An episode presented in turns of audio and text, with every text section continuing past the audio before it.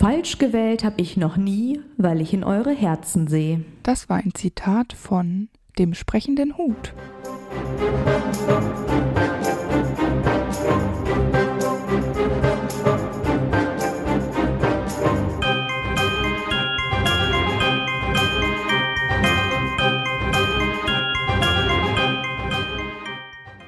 Hi, ich bin Amber Und ich bin Antonia. und wir sind die Schokofrösche. Und heute auf unserer Schokofroschkarte ist der sprechende Hut. Der Hut wurde vermutlich irgendwann um 900 oder 1000 hergestellt. Wir kennen ihn als Häusereinteiler in Hogwarts. Ich weiß, zum Namen hast du ja wahrscheinlich nichts, aber ich habe mir gedacht, Nein. Es ist ein Hut, der spricht. aber ich habe mir gedacht, dass ich den, den englischen Namen Sorting Hat viel besser finde als sprechender Hut. Da dachte ich mir so, hä? Aber sortierender Hut hört sich halt auch bescheuert an, deshalb, Ja, genau. Oder einteilender Hut oder so. Ja, das deshalb- ja, deshalb, das passt schon so, aber ich finde es auf Englisch macht, Mhm. ist halt der Name Programm, ne? Das macht irgendwie mehr Sinn. ja, das stimmt. Dann kommen wir mal zu seinem Aussehen. Der sprechende Hut sieht eigentlich recht schmutzig und sehr geflickt aus. Ja, ich finde es irgendwie ein bisschen witzig, weil braucht es in der Zaubererwelt wirklich Flicken, um einen Zaubererhut zu reparieren? Vielleicht sollte der einfach mal zu Molly Weasley, die würde es bestimmt schaffen, ohne irgendwelche Patches drauf zu kleben. Aber es ist vielleicht ähm, so ein Vintage-Look. Das ist mehr, Von Godric so die- gewollt. ja, das ist für die Authentizität. Authentizität. Ja, okay. Ja, ich finde es auch merkwürdig, vor allem Ja. wenn ich mir überlege, also ich finde das sowieso einen merkwürdigen Hut an sich. So ein Ja. Leder, das ist ja so ein richtiger Lederhaufen, den man auf dem Kopf hat. Ja, das stimmt. Der ist bestimmt auch voll schwer. Und der ist ja, Ja, auch bestimmt. eigentlich viel zu groß. Die, der rutscht den ja immer über den Kopf. Ja, der ist bestimmt auch so voll speckig, schon weil der so alt ist und ich könnte mir vorstellen, dass er auch so ein bisschen müffelt. Ja, auf jeden Fall. Ja, also nicht so krass wie Voldemort unter Cruels äh, Turban, aber es ist, glaube ich, Geht schon in die. Richtung. Ja. Um zu sprechen, öffnet sich ein Riss oberhalb der Krempe und formt sich dann zu einem Mund. Seine Stimme ist leise und piepsig und nicht so wie im Film. Im Film finde ich sie nämlich ziemlich pompös, ehrlich gesagt. Einen Zauberstab hat er natürlich nicht. Der Vollständigkeit halber wollte ich das jetzt aber mal erwähnen. Er hat ja auch keine Hände. Ihr wisst, dass ich euch gerne Sachen erzähle, die obvious sind. Er hat auch nicht am Trimagischen Turnier teilgenommen. An dieser Stelle sage ich das auch direkt. Ähm, Patronus kann er deshalb natürlich auch nicht. Und ich glaube, ein Irrwicht funktioniert bei ihm auch nicht, weil er ja keine Person ist. Also Hm. sollte, warum sollte der Irrwicht da was tun? Falls dieser Hut mal das Glück hat, vor diesem Spiegel zu posieren, Ich, also ich habe mich gefragt, der hat ja keine Augen, oder? ja, wahrscheinlich nicht Das so im Grunde sieht der halt auch nichts im Spiegel. Ja, das stimmt. Also dann ist das auch Quatsch. Aber ich habe mir gedacht, falls er sich sehen sollte, Dann sieht er sich mit einer Hutdame und Nein, ich sehe ihn vielleicht schön restauriert, ja. Und ja, von mit einer Molly repariert. Ja, genau. Und mit einer Aufgabe, die nicht nur einmal im Jahr stattfindet, sondern dass der mal was zu tun hat, richtig. Fände der bestimmt auch gut. Ja, hatten wir nicht mal überlegt, dass er irgendwie auch die Punkte verteilt, also bei Strafen oder so? Ja. Dass wir, dass man quasi, wenn man irgendwas ausgefressen hat, dass man zu ihm gehen muss und er entscheidet dann, wie viele Punkte abgezogen werden oder so. Ja, was ja Sinn ergeben würde, damit es ein bisschen, ähm, äh, ein bisschen fairer zugeht. Ja, weil wir ja gesagt hatten, Snape und McGonagall machen immer die einzigen Punkte und bei Flitwick und ähm, Sprout ist es so, ach ja, hier hast du mal ein paar Punkte, aber die sind halt nicht ehrgeizig genug. Ja, genau.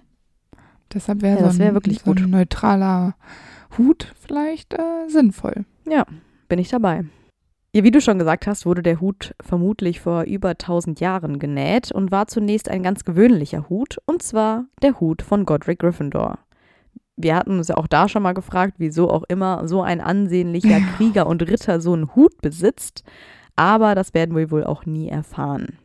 Allerdings spielt dieser Hut ja noch eine sehr wichtige Rolle, denn als die Gründer irgendwann überlegen, wie sie ihr Erbe für das jeweilige Haus weiterreichen und wer die Schüler dann passend einteilt, wenn sie einmal nicht mehr sind, da zieht sich Godric seinen Hut vom Kopf er hat den offenbar auch noch getragen. ja. Und die vier verzaubern den Hut so, dass er in Zukunft die Schüler einteilen kann.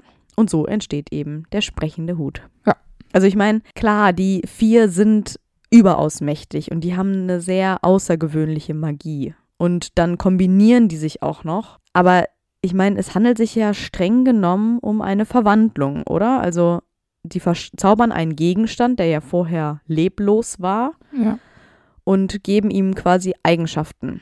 Und ich meine, der Hut kann ja Legilimens. Also der kann quasi in die Köpfe der Kinder blicken. Genau. Und er kann sprechen. Ja. Und das Ganze hält auch noch seit über 1000 Jahren. Ja. Das ist schon ganz schön krass. Ja, das finde ich nämlich auch. Aber ich finde die Idee, die sie da hatten, eine der besten, die sie in Hogwarts jemals hatten.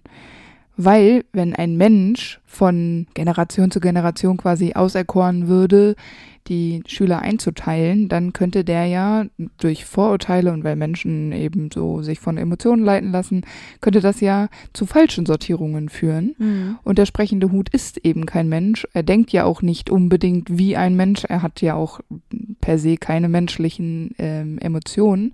Deshalb denke ich, dass es das ist, was einer neutralen Position am nächsten kommt. Und das ist eine perfekte Entscheidung für dieses Hogwarts-System. Ja, wobei, man darf ja nicht vergessen, das ist eben der Hut von Godric. Und es gab auch schon mal eine Frage von einer Zuhörerin oder einem Zuhörer, ob der Hut nicht deswegen parteiisch ist, weil er eben von Gryffindor ist. Also ob er dann nicht irgendwie sich daher irgendwie immer ein bisschen positiv für Gryffindor entscheidet, weil er weiß ja, woher er kommt, Ja, aber wo seine Wurzeln sind. ja, ich weiß aber nicht, ob Ja, Entscheidungen für Gryffindor darauf basieren, dass er sich dachte, boah, das ist eine gute Partie, der darf, der könnte auch Slytherin sein, aber ich glaube, der, der bringt meinem Haus mehr. Das, ich glaube nicht. ja. Nee, ich glaube auch nicht, dass er sich so zu, zugehörig fühlt zu einem Haus. nee, Weil ich glaube genau, auch, er wurde ja von allen vier gleichermaßen verzaubert. eben. Und die waren ja eigentlich alle vier auch auf einem Level von Magie. Wenn jetzt einer herausragend scheiße gewesen wäre, der einfach nur zufällig gute Freunde hatte, ja, okay, dann wäre vielleicht das Haus ein bisschen benachteiligt, aber dem war ja nicht so. Die sind ja alle vier gleichgestellt gewesen. Genau, da hätte jetzt zum Beispiel Godric das alleine verzaubert und gesagt, guck mal, den Hut können Genau. wir jetzt nehmen. Dann hätte ich das auch gedacht, aber so würde ich auch sagen, das ist sehr, sehr gleichberechtigt. Ja, das denke ich auch. Weil jeder hat so sein, sein Inneres quasi dem Hut gegeben, ne? Genau. Von allem gleichermaßen. So hat er so quasi so vier kleine Seelen in sich schweben. Ja. Aber dennoch scheint der Hut hier zu Gryffindor irgendeinen besonderen Bezug zu haben, denn offenbar kann man ja aus dem Hut, wenn der Hut einen für einen geeigneten Gryffindor hält, das Schwert von Gryffindor ziehen. Und das passiert ja sogar zweimal, und zwar 1992 bei Harry und dann ähm, einmal in der Schlacht bei Neville. Und dann habe ich mich gefragt, kann man denn dann auch, wenn man ein wahrer Slytherin ist, zum Beispiel dieses Medaillon aus dem Hut rausziehen oder als wahrer Hufflepuff den Kelch oder als wahrer Ravenclaw das Diadem? Und das bezweifle ich. Ja, das bezweifle ich auch. Ich glaube, das funktioniert nur beim Schwert. Ja, das denke ich auch. Und das ist doch schon irgendwie wieder so ein Gryffindor-Ding. Da steckt der Hut mit Gryffindor unter einer Decke. Kann man nicht anders sagen. Aber ich glaube nicht, dass das was mit der Loyalität der Häuser gegenüber ist. Vielleicht höchstens wegen Gryffindor, Godric Gryffindor. Vielleicht hat der früher sein Schwert auch schon immer in dem Hut versteckt. Und wenn er dann im Kampf in den Kampf gezogen ist, war er erst unbewaffnet und dann plötzlich hat er seinen Ja. Hut gezückt und hat sein Schwert da rausgeholt. Und dann plötzlich war das so ein. Der, den Hut hatte er auf. Ja, genau. Und dann dachte er, so eine richtig, dann hat er so eine ganz ausladende, pompöse äh, Bewegung gemacht und dann stand er plötzlich da bis ans Kinn bewaffnet mit dem Schwert. Weil wie super random ist es bitte, dass dieses Schwert aus diesem Hut kommt. Ich meine, hätte man nicht einfach so das Schwert bringen können ohne Hut? Oder dass es einfach nur erscheint in Ja, Momenten, genau. wo wahre Gryffindor äh, ein Schwert benötigen. Ja, nee, aber dann ist der Effekt nicht so cool. Das stimmt. Wobei ich, ich weiß nicht, ob ich das Bild so wunderschön finde, dass da ein Hut, der dermaßen durchaussieht, Ranzig. da, da ankommt Ja. und dann äh, kann man da so ein Schwert rausziehen. Ich weiß nicht. Das ist schon witzig. Ja, und seitdem lebt der sprechende Hut in Hogwarts und hat eine Aufgabe zum Beginn jedes Schuljahres. Er teilt nämlich die Erstklässler ein. Bei der Sortierung durch den Hut kommt es ja auf äh, ein paar verschiedene Dinge an. Ähm, das erste sind Charaktereigenschaften. Wenn dein Charakter besonders mutig, loyal, intelligent oder auch ehrgeizig ist, dann kannst du entsprechend dieser Charaktereigenschaften einem Haus zugeordnet werden oder das können, es können auch Charaktermotivationen sein, also was möchte diese Person, möchte diese was wie Ruhm, Gerechtigkeit, Wissen oder Macht zum Beispiel. Das ähm, kann genauso aufschlussreich sein wie das Handeln des zukünftigen Schülers selbst. Und es kann auch sein, dass ähm, der Hut seine Entscheidungen so trifft nach dem, was der angehende Schüler quasi an anderen bewundert. Vielleicht hat er ja selber noch keine besondere Eigenschaft, die jetzt irgendwie auffällig an ihm ist, aber er möchte dringend eine Eigenschaft haben, weil er das an anderen toll findet und sich die eben aneignet, weil er das so bewundert. Oder ähm, der Hut berücksichtigt Wünsche von Schülern, wenn es ihm passt, sozusagen. Und dann ist es irgendwie eine Kombination aus dem allen. Und weil du ja schon gesagt hast, dass der Hut Legilimens kann, sieht er das natürlich alles. Ja, ich fand es immer ein bisschen schwierig, dass ein Hut, und der mag super toll sein, aber der entscheidet über Elfjährige, in welches Haus sie am besten passen, indem er eben schaut, welche Eigenschaft bei ihnen aktuell oder von mir aus auch in Zukunft ausschlaggebend für ihren Charakter sein könnten. Aber manchmal ändern sich Menschen ja auch. Und der Hut kann ja unmöglich alles sehen, selbst wenn er irgendwie in die Zukunft schauen könnte. Und ich meine, nur weil du Legilimens beherrschst, kannst du das ja eigentlich nicht, aber wir gehen jetzt einfach mal davon aus, weil wir das ja schon mal überlegt hatten, dass er so zukünftige Entscheidungen auch sieht. Ja, und die Frage ist, inwieweit kannst du dich denn in Hogwarts überhaupt entwickeln, wenn du in einem Haus mit bestimmten Menschen, die dir ja auch dann in bestimmten Werten ähnlich sind, rund um die Uhr Zeit verbringst? Aber das war ja schon immer dein Kritikpunkt, ja, genau. dass wenn du eingeteilt wirst, wie, da war ja, glaube ich, Draco dein, dein Beispiel, weil gerade als Slytherin du ja immer dann diese Vorstellung, also die Leute haben eine Vorstellung davon, wie du dich verhältst und dann passt du dich an. Genau. Und ich denke, es ist sehr schwierig. Das ist total psychologisch wahrscheinlich, weil du ja auch voll viel reflektieren musst. Und das werden die wahrscheinlich nicht machen, diese Schüler. Vor allem, wenn du dich dann erstmal, ich meine, mit elf geht das vielleicht noch, weil du da vielleicht noch vieles so ein bisschen intuitiver machst, aber wenn die dann irgendwie 14, 15, 16 werden, ja, dann ähm, bist du wahrscheinlich schon so eingefahren und so ein Gryffindor oder so ein Hufflepuff, so ein Ravenclaw oder Slytherin, dass du da eigentlich fast nicht ausbrechen kannst. Und in, von den meisten wissen wir ja auch, dass sie auch nach der Schulzeit noch Wert darauf legen, aus genau. welchem Haus sie kommen. Gerade die Slytherins oder Gryffindors, aber auch die Ravenclaws halten viel von sich. Bei den Hufflepuffs weiß ich nicht genau, aber das ist bestimmt auch ähnlich. Ähm, sodass der Hut wahrscheinlich äh, die Zukunft dieser Schüler in großen Teilen entscheidet. Und ich finde, es ist ja auch natürlich, weil in einem Internat, wo du jetzt auch, sag ich mal, den familiären äh, Einfluss gar nicht mehr so sehr hast, da ist ja, ja, deine, deine Peer Group, ja, dein, deine Freunde, das ist ja der größte Einfluss, den du hast. Und wenn die dann eben alle besonders strebsam sind oder alle besonders hilfbereit sind oder mutig oder gerissen oder so, ja klar passt du dich dann an. Ne? Das ist ja ganz normal. Dann habe ich noch überlegt, ich meine, man könnte ja auch sagen, der Hut schickt die Schüler in das Haus, bei dem er denkt, dass der Schüler dort am meisten mitnimmt und sich dort am besten entwickelt. Ne, das sagt er ja auch immer so zu Harry von wegen, ja, da, wenn du nach Slytherin kommst, dann könnte Großes passieren oder so. Ja, genau. Aber ich finde, auch wenn er jetzt vorausschauend denkt, da ist die Einteilung einfach noch viel zu früh. Und ich frage mich, ob man diese Einteilung dann überhaupt braucht. Weil ich meine, natürlich, du bist in einem Haus, wo die Menschen dir ähnlich sind. Und da findet man natürlich dann schnell Freunde, weil man vielleicht auch ähnliche Gemeinsamkeiten oder Ansichten hat. Aber ich finde, das schafft man ja auch an normalen Schulen, ja, wo es keine Häusereinteilung gibt. Warum muss man denn dann so einen Konkurrenzkampf entwickeln? Weil die Häuser konkurrieren ja nicht nur um den Hauspokal, sondern auch noch um den Quidditch-Pokal. Ganz davon abgesehen, dass es ja sowieso so eine Rivalität zwischen Slytherin und Gryffindor zum Beispiel gibt. Und ich finde, klar, man muss auch nicht immer alle mögen, aber man hat als Gryffindor eigentlich überhaupt gar keine Chance, sich mit einem Slytherin anzufreunden, weil man die ja eigentlich automatisch hassen muss. Ja. Also wenn ich jetzt kommen würde und sagen würde, hey, aber eigentlich finde ich die aus dem Kurs ganz nett, dann würden doch alle Freunde direkt sagen, äh, hey, was, aber die ist doch in Slytherin, bist bekloppt. Weißt du? Also es geht gar nicht. Aber wir könnten befreundet sein, weil Ravenclaw und Slytherin geht. Genau, aber das ist doch total blöd, dass es von Grund auf Ja, ausgeschlossen ist bei diesen beiden Häusern. Ja, total.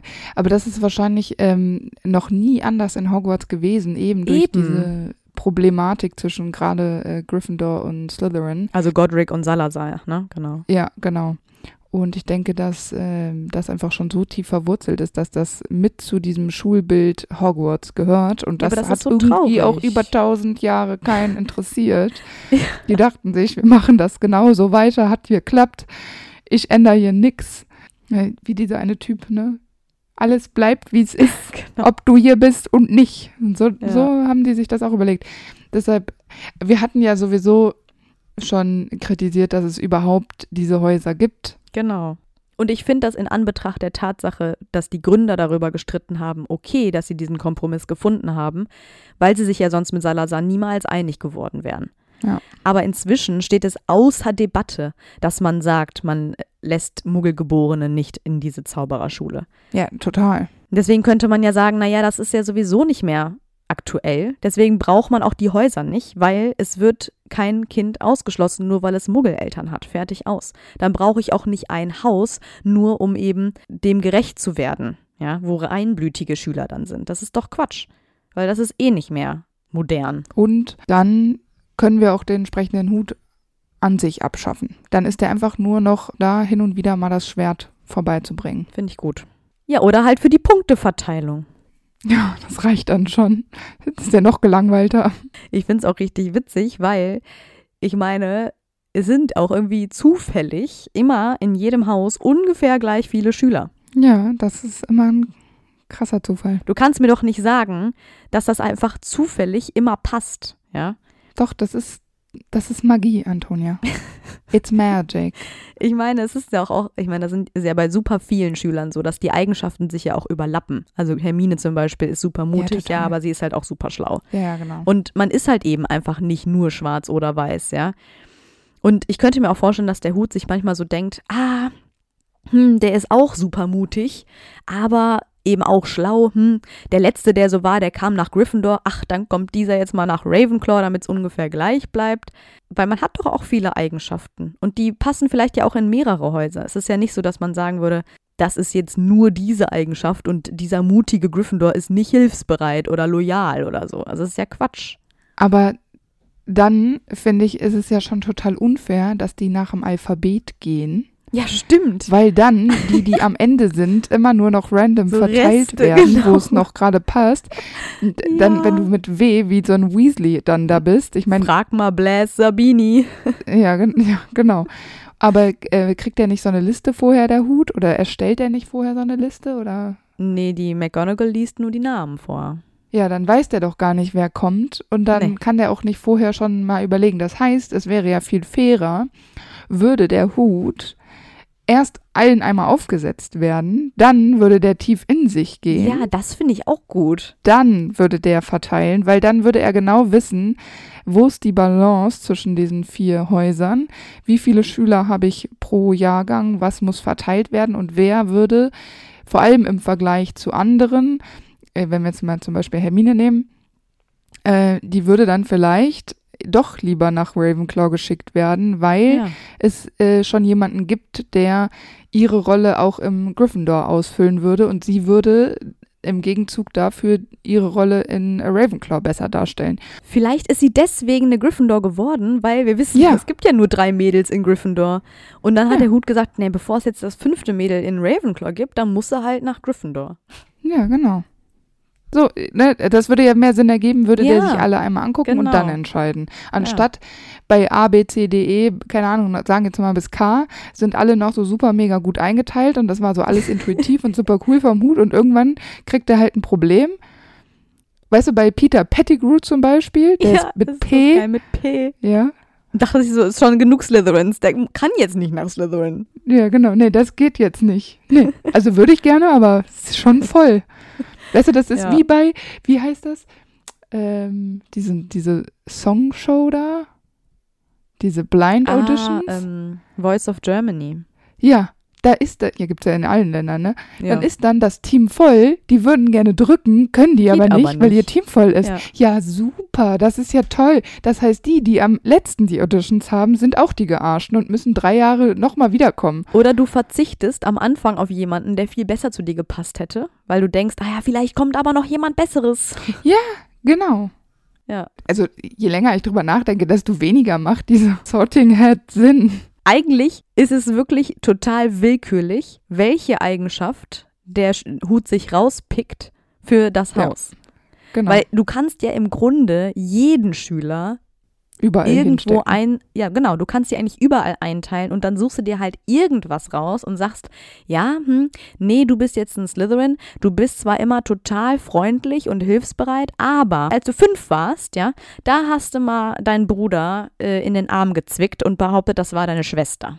Das ist so Ja, gerissen genau. von dir, jetzt bist du ein Slytherin. Aber das ist doch genauso wie voll viele von den äh, Gryffindors auch wunderbare Hufflepuffs Ja, sein könnten. genau. Weil die halt so loyal sind. Die meisten Gryffindors sind ja tatsächlich auch teamfähig irgendwie. Dann sind die meisten auch nett. Das äh, macht gar keinen Sinn. Und ja, also ich dachte nicht, dass die Folge, dass diese Folge diese Wendung nimmt. Ich dachte, Ja. wir quatschen hier locker über diese lustigen Dinge. Ähm, und jetzt kritisieren wir diesen armen, alten, labbrigen Hut. Nee, ja, aber ich finde, man muss sich da schon auch nochmal drüber Gedanken Nein, machen. du hast schon, nein, du hast total recht. Eigentlich ist es sehr willkürlich. Und ich meine, wir kennen alle total. diese Fälle, wo wir sagen, okay, der kann wirklich in kein anderes Haus. Das ist so obvious. Aber wenn man näher drüber nachdenkt, dann findet man doch nochmal die ein oder andere Eigenschaft, die eben auch in ein anderes Haus passen würde. Ja, genau. Und wäre dann diese Person doch in dieses andere Haus gekommen, hätte sich diese Eigenschaft ja auch viel größer entfaltet, eben durch diesen Ja. Aus Einfluss, ähm, den die Person dann hätte. Und dann wäre sie auch eher in diesem Haus gehörig als dann in dem ursprünglichen. Und da sehe ich das äh, kleine Problem für die Slytherins, die tatsächlich immer so in so einer Nische sind, äh, Ja. wo sie so reingequetscht werden, weil so ein Lucius Malfoy vielleicht eigentlich auch, der ist ja auch wissbegierig, sonst würde der nämlich dieses Ja. ganze Artefakte-Ding und so machen. Der würde vielleicht auch einen Ravenclaw abgeben, Genau. aber weil der schon immer Slytherin war, auch die ganze Familie und äh, man das erwartet hat, ähm, gab es überhaupt gar keine Option, dass der mal nett geworden wäre. Ja. Und so ist es bei Draco ja auch. Also ich glaube, die Malfoys sind da ein ganz schön gutes Beispiel dafür. Ich glaube, viele Slytherins sind dann schlecht oder gutes Beispiel für. Also das ist schon krass. Aber lass uns über die potenziellen Fehler oder Entscheidungen, die wir anders getroffen hätten, auf jeden Fall nochmal später sprechen. Ja, ja, genau. Die Lieder vom sprechenden Hut beschreiben schnell und einfach oder so einfach wie diese Reime eben sein können, was äh, sich jeder der vier Gründer von dem Schüler wünscht, der einzuteilen ist. Und ähm, warum er das singt, das kann man jetzt schlecht sagen. Ich weiß es auch nicht. Ich weiß auch Er nicht, ob das vielleicht gerne. Ja, also ich frage mich halt, ob das einfach feierlich sein soll und die Gründer das so mit geplant haben, weil sie das selber so schön fanden. Oder ob der Hut sich das halt irgendwann überlegt hat, weil Ron äh, sagt das ja irgendwie mal, dass es so langweilig ist, äh, dem Hut das ganze Jahr über, weil der ja nichts zu tun hat. Der sitzt ja, also, oder der liegt ja immer im Schulleiterbüro, wenn er nicht verwendet wird und denkt sich dann halt diese Lieder aus und rezitiert das halt melodisch. Ja, ich glaube schon, dass er sich halt dann das ganze Jahr über Gedanken machen kann, wobei ich dann aber kritisieren muss, dass seine Reime nicht so schön sind. Es sieht wie in unserem Anfangszitat, das ist jetzt Ja. eher so ein unreimer Reim. Es könnte aber natürlich auch an der deutschen Übersetzung liegen, das habe ich jetzt nicht so auf dem Schirm. Das habe ich jetzt auch nicht nochmal gefact-checkt. Ich habe mich aber auch gerade gefragt, früher gab es doch auch so, hießen die nicht Minnesänger oder so? Yes. Also da wurde doch eigentlich alles, was wichtig Gesungen. ist und genau, das wurde doch alles immer so gesungen. In so Gedichtform quasi einfach vorgetragen. Vielleicht ist das einfach noch ein Überbleibsel aus dieser Zeit. äh, ja, diese, ja, oder diese Gaukler, die haben doch auch ja, mal gesungen. genau. Wie dieser Typ von Asterix, der eine, der, der singt doch auch immer. Ja, normalerweise teilt der Hut ja nur Zauberer ein. Klar, weil die werden ja auch in Hogwarts eingeschult. Aber tatsächlich kam es einmal vor, dass 1858 ein Muggel nach Hogwarts geschlichen hat. Und zwar Angus Buchanan. Möglicherweise hieß er so. Oder Butchman. Ja, Butch, Buchanan. Er ist nämlich ein elfjähriger kleiner Bruder eines Zaubererjungen, der schon bereits in Hogwarts war. Und sein Bruder hilft ihm eben, nach Hogwarts zu kommen, damit er auch einmal den sprechenden Hut aufziehen kann. Wahrscheinlich hat er ja irgendwie die Hoffnung, doch noch eingeteilt zu werden. Ich stelle mir das so ein bisschen vor wie bei Petunia und Lilly. Mhm. Nur, dass es sie eben nicht entfremdet, sondern dass halt eben der ältere Bruder hier seinen kleinen Bruder versucht, auch nach Hogwarts zu bringen. Ja. Aber der Hut lässt sich natürlich nicht veräppeln und er sagt dann auch ganz lieb, dass Angus zwar ein lieber Kerl sei, aber eben kein Zauberer. Und da sieht man einfach auch nochmal ganz gut, dass der Hut auch wirklich nur bei Zauberern funktioniert und offenbar ja auch deren magisches Gespür wahrnimmt. Aber äh, Frage, hatte, ähm, stand der Muggel dann äh, auf der Liste? Oder wie hat er sich da vorne hingesetzt? Nee, ich glaube tatsächlich, der hat den irgendwie reingeschmuggelt und den dann den Hut irgendwie geklaut oder so. Vielleicht, es kann ja auch sein, guck mal, dann war das, das war ja nicht seine eigene Einschulung von äh, Angus Bruder, sondern wahrscheinlich irgendwann später. Und dann hat er den einfach im Hogwarts Express mitgenommen und noch bevor die anderen Schüler eingeteilt wurden, hat er den einfach schnell, weil McGonagall trägt ja den Hut und diesen Schemel da nach vorne.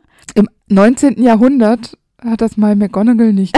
ja, egal, irgendjemand. Oder vielleicht chillte der da ja auch noch in der großen Halle und erst seitdem ist er im Schulleiterbüro. Aus Ach. Sicherheitsgründen. Ja, dann hat er den da Ja. einfach schnell aufgesetzt. Ja, kann auch sein. Noch bevor die eigentliche Zeremonie losging. Ja, oder nach der Zeremonie, weißt du, wenn alle mit Ja, äh, genau. Feierlichkeiten beschäftigt sind und der stand da nochmal kurz. Ja. Interessant. In dem Lied in Harrys erstem Schuljahr erklärt der Hut erstmal, dass er zwar nicht gut aussehe, aber der schlauste Hut wäre. Das finde ich ganz witzig. Da schätzt er sich, glaube ich, ganz gut ein, zumindest was das Aussehen angeht. Er stellt dann in dem äh, Lied die verschiedenen Häuser vor und erklärt, dass man ihm nur vertrauen soll. Finde ich auch ganz interessant, weil ich könnte mir vorstellen, dass das für den einen oder anderen wirklich ein bisschen befremdlich ist, wenn du da so einen Hut siehst und denkst so, was passiert hier? Finde ich ganz gut, dass er dann sagt, ja, vertraut mir mal. Und ich finde es auch ganz lustig, dass nachdem der Hut dann sein Lied gesungen hat, er sich verbeugt, so jeweils vor den Tischen, ne, für, alle äh, vier Häuser einmal und Mhm. verstummt dann. Da denke ich mir so, wie verbeugt der sich? Ja, wahrscheinlich zipfelt der nur mit dem Hutspitze so. genau, süß. Mir ist noch aufgefallen, dass er bei seinem Lied, als er die Häuser vorstellt, mit Gryffindor beginnt. Ja, also so viel zu Ja. seiner Unparteilichkeit. Das macht er nämlich übrigens jedes Mal. Ja, wenn, wenn man da eine, mit Slytherin endet er, wenn er da so eine festgelegte Reihenfolge hat, dann, Nee, hat er nicht, weil im nächsten Mal, beim nächsten Mal ist es die Reihenfolge anders, aber er beginnt trotzdem mit Gryffindor. äh, ja, aber er hört er nicht immer auch mit Slytherin auf? Also im, im zweiten Schuljahr endet er auch mit Slytherin. Ja, aber okay, das finde ich dann, dann wiederum auch sehr auffällig. Also die anderen ähm, sind so ein bisschen durcheinander, Ja, genau. so wie es ihm gerade passt quasi. Harry erfährt ja quasi auch direkt in diesem Jahr schon, ähm, dass es manchmal gar nicht so leicht ist, einige Entscheidungen zu treffen für den Hut. Hermine und Neville zum Beispiel brauchen ja ein bisschen länger, aber bei Draco zum Beispiel, kaum dass er den Hut berührt oder der Hut ihn, landet er natürlich sofort in Slytherin. Ja, und bei Harry ist es ja gar nicht so leicht. Der Hut sieht, äh, er- erzählt das ja, ich weiß gar nicht, erzählt er das so, dass alle das hören können oder hört das nur Harry? Neben Film ist es so, dass das ja immer alle hören, was der Hut sagt, Genau. aber im Buch ist es nur so eine Stimme quasi, die dir so ins Ohr flüstert. Ah ja, okay. Weil bei Harry ähm, sagt der Hut ja auch noch, dass er diesen Mut sieht und ähm, dass er kein schlechter Kopf äh, ist und dass da so viel Begabung ist. Und dass äh, Slytherin für ihn ja auf jeden Fall auch in Frage käme, weil er da groß sein kann. Und äh, weil Harry sich das ja wünscht, nicht nach Slytherin zu kommen, schickt der Hut Harry dann ja schließlich auch nach Gryffindor. Ich finde das irgendwie süß, dass er so, so Wünsche auch Rücksicht nimmt. Ja, aber das ist doch diese These, die du schon immer hattest, dass der Hut die Leute Ja, nach genau. Gryffindor schickt, weil sie den Mut haben, sich zu wünschen, nach Gryffindor zu kommen. Und das tut Harry ja in diesem Fall. Die Frage ist, wir wissen ja schon, dass der Hut alles sieht, ob er auch den Horcrux in Harry gesehen hat und sich deshalb äh, nicht sicher war, ob Gryffindor oder Slytherin, weil er ja vielleicht den Teil von Tom Riddles Seele, den, äh, der ja unabsicht, äh, unabsichtlich in Harry lebt, vielleicht gesehen hat. Und er kennt dieses Fragment der Seele vielleicht, weil er hat ja auch schon Tom Riddle selbst eingeteilt. Und deshalb hat er vielleicht so in, in erster Linie gedacht, oh, da kommt Großes. Ja, mit Sicherheit. Weil Tom Riddle äh, ja wirklich ein großer Zauberer war. Und ich denke nicht, dass der Hut weiß, dass es ein Horcrux ist. Woher sollte er das auch wissen? Und ähm, ich denke, dass es dann daran gelegen hat, dass er eben dieses Seelenstück von Tom gesehen hat und deshalb sich äh, gedacht hat, Harry könnte auch einen guten Slytherin abgeben. Und ich finde das eigentlich ganz cool, weil ich bin mir sicher, dass JK im ersten Teil noch nichts mit Horcruxen am Hut hatte, aber trotzdem schließt sich da so ein bisschen der Kreis im ersten Schuljahr und das gefällt mir ganz gut. Ich finde das auch sehr cool und ich glaube auch, dass es auf jeden Fall daran lag, dass der Hut sich da so unsicher war. Ja. In Harrys zweitem Schuljahr hören wir das Lied des Hutes gar nicht, da Harry und Ron die Zeremonie verpassen, weil sie ja mit dem fliegenden Auto zu spät kommen. Aber Harry begegnet dem Hut später in Dumbledores Büro und er setzt ihn sich einfach mal nochmal auf den Kopf, weil er sich ja so unsicher ist, ob er nicht doch ein Slytherin wäre. Und der Hut stimmt ihm ja auch zu und sagt, er hätte, es hätte ihm in Slytherin durchaus gut getan, aber Harry widerspricht abermals und sagt, dass er ganz klar nach Gryffindor gehört. Ja, und dafür hätte Harry den Hut jetzt eigentlich auch nicht gebraucht, weil diese Debatte hatte er ja vorher auch ohne den Hut. Der hat ihm jetzt eigentlich nichts gebracht, aber auch egal. Naja, scheint wohl so ein Ding zu sein, diesen Hut einfach nochmal mhm. auszuprobieren, wenn er dann da rumliegt. Kann man ja mal machen. Später in der Kammer des Schreckens wird der sprechende Hut ja dann von Fawkes gebracht. Und äh, Harry kann dann das Schwert von Gryffindor aus dem Hut ziehen und sich gegen den Basilisken verteidigen. Und wie du ja schon gesagt hast, kann das nur ein wahrer Gryffindor. Und damit ist der Hut der einzig bekannte Gegenstand, der so mächtig ist, einen Gegenstand erscheinen zu lassen, egal wo dieser Gegenstand sich befindet und äh, wie sicher dieser Gegenstand ist. Äh, es ist allerdings äh, ein bisschen unklar, warum das so ist. Mhm. Ja, aber ich meine, immerhin hat Harry jetzt seinen ganz sicheren Beweis, dass er wirklich ein wahrer Gryffindor ist. Also er muss die nächsten Schuljahre nicht probeweise den Hut nochmal aufsetzen. Richtig, genau. ja, und in äh, Harrys drittem Schuljahr verpasst er das ähm, Lied des Hutes auch, weil er ja in den Krankenflügel muss, weil er vom Dementor im Zug angegriffen worden ist. Im Harrys viertem Jahr ist Harry äh, bei der Willkommensfeier wieder anwesend und es fällt Harry natürlich auch erst jetzt auf, dass das nicht das Lied ist, was also in seinem ersten Schuljahr gesungen worden ist. Das kann er ja vorher nicht gewusst haben, mhm. weil er ja mhm. nicht teilgenommen hat, wie wir gerade gehört haben. In diesem Jahr singt er dann wieder über die Häuser, die Gründer und dass er noch niemals falsch gelegen hat. Ich finde ehrlich gesagt, Slytherin kommt bei den Liedern echt nicht so gut weg und diesmal werden sie sogar als machthungrig beschrieben und ich finde, das ist keine besonders schöne Umschreibung für ehrgeizig. Also er hätte auch einfach ehrgeizig sagen können, weil sorry, wenn du dir das anhörst und du bist irgendwie nicht so ein Slytherin, der so all in Slytherin ist wie so ein Draco, ja, dann ist das doch für dich nicht sonderlich ansprechend, was der Hut da über das Haus singt. Nee. Also ich finde, man müsste alle Häuser gleichermaßen gerecht umschreiben. Entweder attraktiv oder halt neutral, aber nicht die einen Häuser als ganz toll und das eine Haus als, ja, bisschen kacke. Ja, das stimmt. Aber das ist ja immer so ein bisschen Slytherins Problem irgendwie. Ja, das ist wahrscheinlich nur, damit der Leser eben auch erkennt, dass Slytherins fies und böse sind. Was halt auch nicht immer richtig ist, aber das Bild wird uns irgendwie immer vermittelt. Aber dafür ist ja gut, dass wir hier sind, weil dann können wir das ein bisschen aufklären. Ah, richtig. Slytherins dankt uns später. Ich finde es übrigens irgendwie auch ganz witzig, dass er ausgerechnet in diesem Jahr behauptet, er würde ja keine Fehler machen. Aber wir wissen ja zufälligerweise aus Harrys Schuljahr davor, als Peter Pettigrew sich äh, entpuppt hat als größtes Arsch, dass er durchaus anders oder falsch liegen kann, weil Peter Pettigrew ist alles andere als ein wahrer Gryffindor. Tja, das sieht der Hut aber ganz anders. Der würde das nicht zugeben. Auf keinen Fall. In seinem Lied von Harrys fünftem Schuljahr erläutert der Hut ja abermals die Gründung und die Entstehung der vier Häuser äh, nochmal ein bisschen genauer. Aber dann kommt es eben ja zu dem Streit und zu der Trennung. Und er sagt, dass er eben nicht nur hier ist, um einzuteilen, sondern auch um die Schüler zu warnen. Denn er selbst muss die Schüler zwar einteilen und eine Rivalität ja somit schaffen, aber er hält das für keine gute Idee. Denn für die Gefahr, die auf Hogwarts zukommt, da sollten sich eigentlich die Schüler vereinen, weil sonst zerbröckelt man quasi von innen. Und ich finde es schön, dass der Hut und ich hier einer Meinung sind. Ja. Und ich finde auch ganz interessant, er bekommt ja auch dieses Mal wieder Applaus. Also der Hut bekommt ja eigentlich jedes Mal Applaus, wenn er gesungen hat. Und ähm, normalerweise sind da alle immer auch sehr ehrfürchtig, aber genau in diesem Jahr hat Harry das Gefühl, dass es das erste Jahr ist, an dem man auch so ein Tuscheln vernehmen Mhm. kann während des Applauses. Und äh, ich würde sagen, da kam die Warnung dann schon auch an. Also das, das was der Hut sagt, Ja. wird auch Das hatte Wirkung. irgendwie ernst genommen, ja.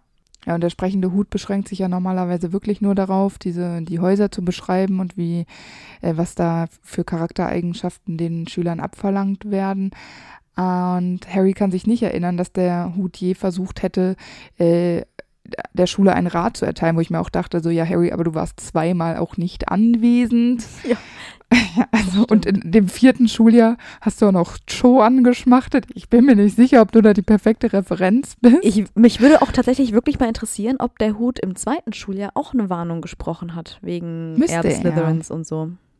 Weil das müsste er auch gesehen haben. Und der Eben. Basilisk ist ja keine kleine Sache. Nee, und das fände ich irgendwie schon auch cool, wenn er das könnte.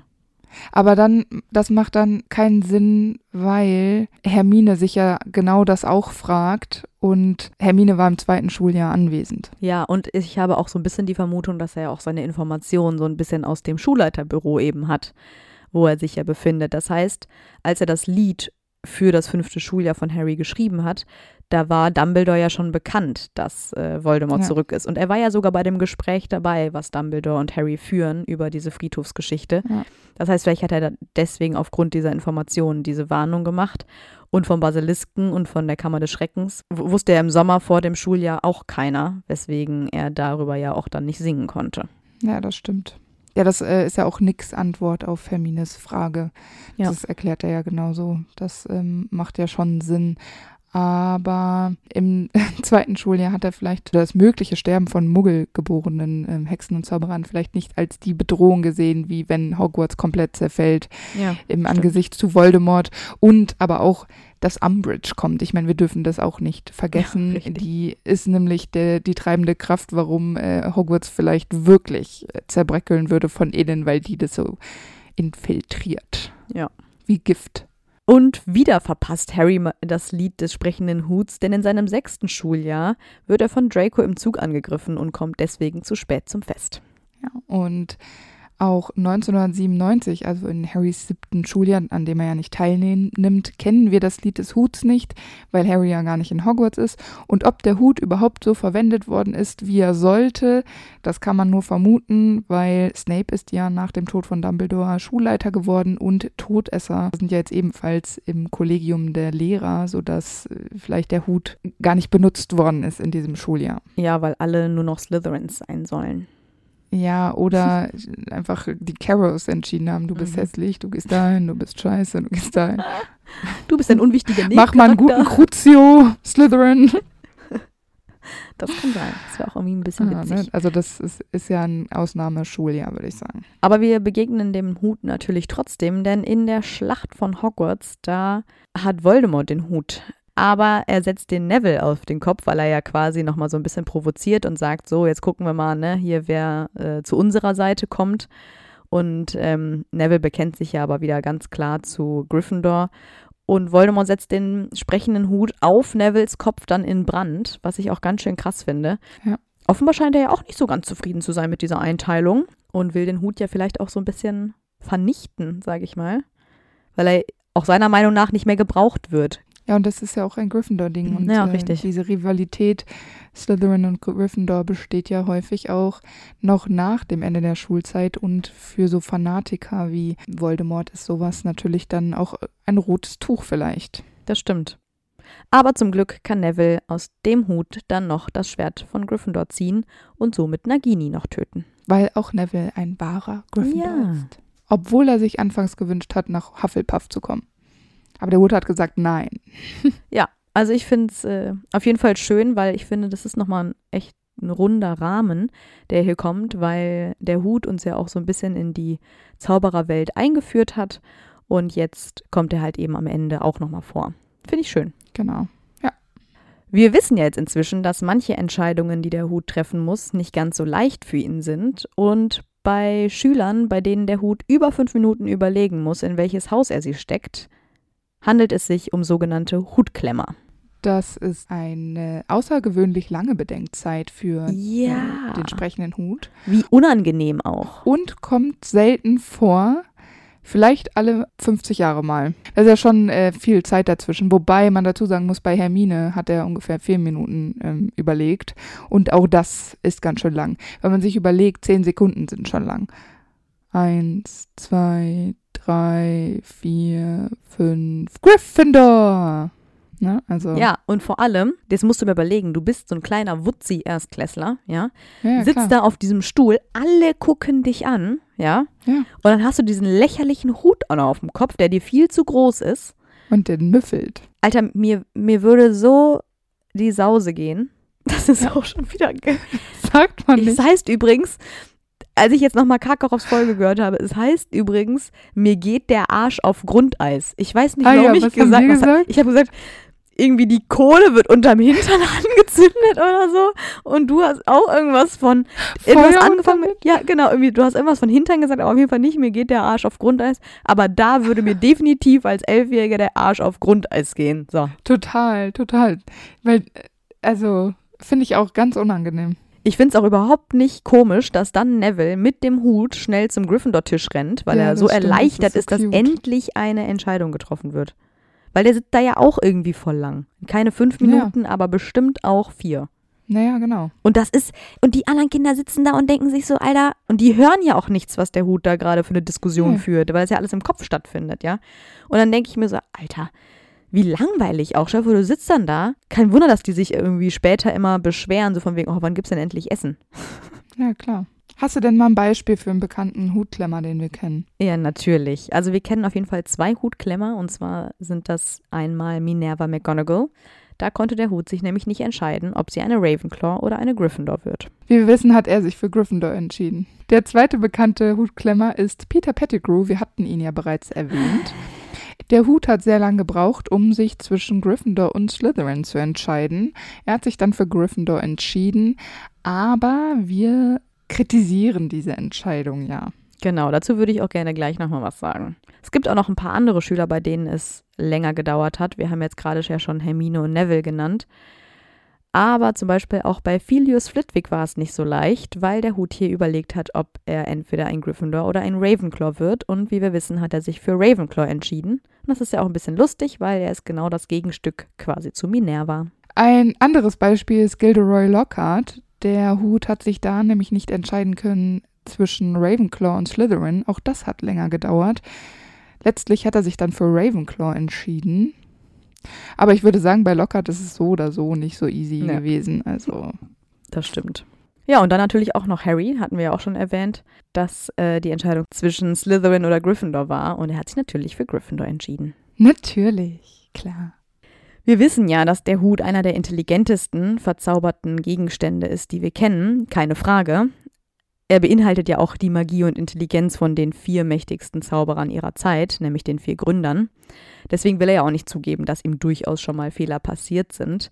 Weil ich meine, wir wissen alle, dass auch ein Slytherin selbstlos handeln kann, ein Hufflepuff könnte auch faul sein, ein Gryffindor auch mal ängstlich und eine Ravenclaw könnte auch mal in den Prüfungen schummeln. Und genauso ist eben auch der Hut meiner Meinung nach nicht fehlerfrei oder perfekt. Aber ich meine, tendenziell muss man natürlich schon sagen, dass die meisten Entscheidungen sehr zutreffend sind. Aber ich glaube, wir beide haben ein paar Zauberer und Hexen gefunden, bei denen wir nicht ganz die Meinung des Huts teilen. Ganz genau. Ich fange mit meinem Lieblingscharakter an, mit Regulus Black. Der ist ja eigentlich ein Slytherin, aber ich finde, er wäre ebenso gut auch ein Gryffindor gewesen. War ja letztlich doch so mutig, sich gegen Voldemort zu richten. Klar, war er wahrscheinlich als Elfjähriger ein typischer Slytherin und ein Black und das war alles cool und er hat versucht, seinen Eltern zu gefallen, aber er hat ja auch nur versucht, seinen Eltern zu gefallen. Ob er immer so war, man weiß es nicht. Er fand ja auch äh, Sirius cool. Vielleicht hätten die ja eine coole vielleicht wären das coole Brüder in Gryffindor geworden, hätte der Hut äh, Regulus dort einsortiert. Und er hätte vielleicht ähm, dafür sorgen können, dass Regulus gar nicht erst Todesser geworden wäre und auch nicht frühzeitig gestorben wäre. Mit 18 Jahren. Ich finde es schade, dass du Regulus aus Slytherin rausreißen willst, weil ich finde, all das, was er auch bei seinem Turn beweist, finde ich auch alles sehr Slytherin-mäßig. Dieses bisschen hinterhältige, wie er Voldemort da verarscht, äh, super gerissen, wie er seinen Plan umsetzt, sehr ehrgeizig, das auch umzusetzen und auch kreativ bei dieser Umsetzung, weil er dieses Medaillon ja fälscht. Ich finde, das sind alles Slytherin-Eigenschaften, die ja zu seinem Ziel führen.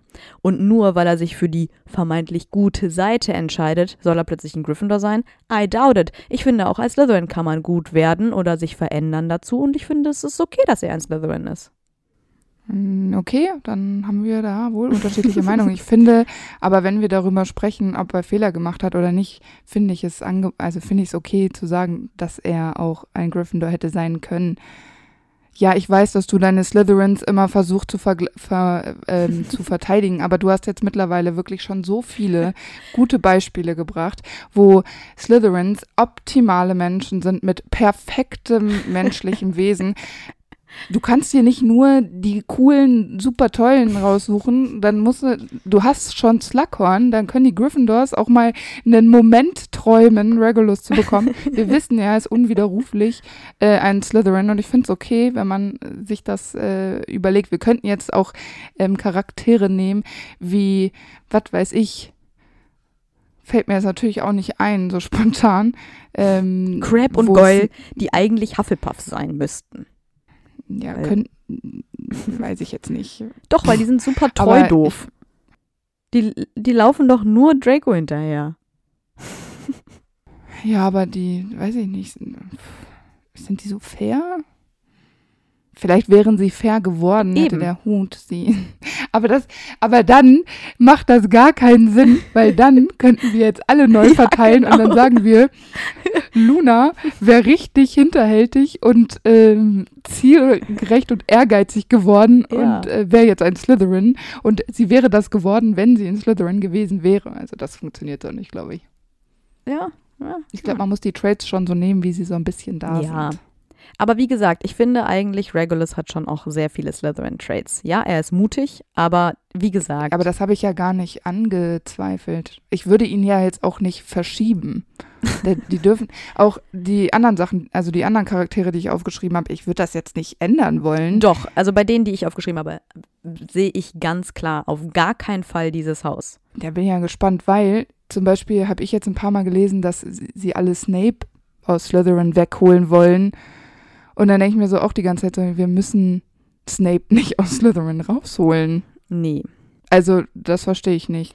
Nee, das verstehe ich auch überhaupt nicht. Ich meine, das ist natürlich, rührt auch daher, dass Dumbledore ja einmal so eine kleine Andeutung macht und irgendwie in Bezug auf Snapes Mut sagt, ja, offenbar sorten wir zu früh, ne? Also wir teilen zu früh ein, ja, ja. weil er sich ja so ach so toll verändert hat. Aber ich finde dennoch, er ist super gerissen. Er hat eben einen Hang zu dunklen Künsten. Er ist loyal. Ja, genau. Und ich meine, natürlich ist er irgendwo auch mutig, aber ich finde trotzdem ist Slytherin einfach schon sehr, sehr passend. Und das ist es eben. Ja, Nur weil du auch eine wichtige Charaktereigenschaft eines anderen Haus hast, heißt es nicht, dass du in dieses Haus gehörst. Und das, ich habe auch Leute, die, die ich fragwürdig finde, so wie du vielleicht Regulus fragwürdig findest oder ihn auch in einem anderen Haus sehen könntest. Aber ich finde, Snape ist definitiv nicht einer dieser klassischen Fehler, die der Hut gemacht hat und sich nicht eingesteht. Nee, genau, das finde ich nämlich auch nicht. Auf keinen Fall. Und ich sehe Snape auch nicht in einem anderen Haus als Slytherin. Hufflepuff. Gelb würde ihm richtig gut zum Teint richtig gut passen. Ja, gelb und schwarz vor allem, weil das sind Dortmund-Farben. Ja, aber er ist so hell. Gelb und helle Haut, das funktioniert nicht. Aber nur weil du ein Hufflepuff bist, hast du ja nicht einen gelben Umhang an. Der kann ja trotzdem seinen schwarzen Umhang tragen. Ja, einen gelben Schal. Okay. Also ich habe auf jeden Fall einen, der super krasser Fehler ist, das habe ich ja eben schon gesagt. Peter Pettigrew. Ja, den haben wir doch jetzt schon erwähnt. Genau, und ich finde halt, der hat in Gryffindor gar nichts zu suchen. Und ich habe ja schon nee, angekündigt, genau. dass ich nochmal über ihn sprechen möchte, weil er ja eigentlich ein ziemlicher Slytherin wäre.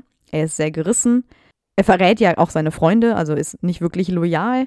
Das passt zwar nicht so wirklich nach Slytherin, aber vielleicht war es ja bei ihm auch eher so, dass die anderen Häuser so wenig gepasst haben zu ihm, dass dann quasi Ja. das Einzige, was noch übrig bleibt, Gryffindor war.